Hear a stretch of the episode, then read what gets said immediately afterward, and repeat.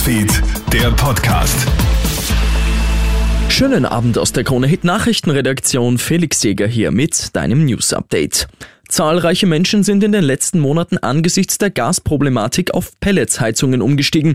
Doch jetzt bereiten auch dort steigende Preise und die hohe Nachfrage Sorgen. Innerhalb nur eines Jahres hat sich der Preis für Pellets verdoppelt. Gleichzeitig wollen viele Haushalte, anders als gewöhnlich, schon jetzt Pellets für den Winter einlagern. Die Lieferanten kommen daher nur schwer mit den Bestellungen hinterher. Richard Strahls, Vorstand des Pelletsproduzenten Meier Mellenhof, beruhigt aber. Sie wissen, es gibt auch immer noch einen Wettergott und äh, wenn es eine massive Kälteperiode gibt, dann kann es natürlich knapp werden. Das ist nicht ausgeschlossen. Aber wenn die Winter so sind, wie die letzten Winter waren, dann gehen wir davon aus, dass mit Augenmaß äh, beliefert jeder eine warme Wohnung haben wird.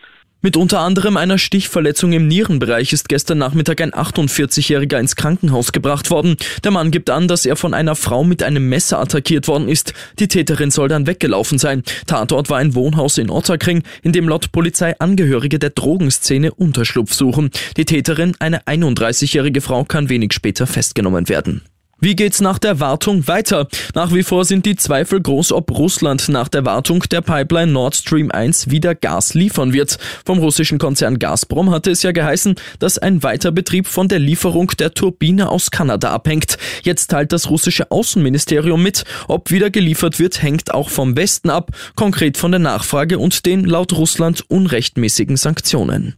Und eine Trinkwette hat für einen jungen Mann in Südafrika tödlich geendet. Es geht darum, wer eine Flasche Jägermeister am schnellsten austrinken kann. Das Preisgeld umgerechnet etwa 12 Euro. Ein 30-Jähriger schafft es, die Flasche in zwei Minuten zu leeren. Bereits kurz nach dem Absetzen der Flasche bricht er zusammen. Im Krankenhaus stirbt der Mann wenig später. Die Polizei ermittelt jetzt. Ich wünsche dir noch einen schönen Abend.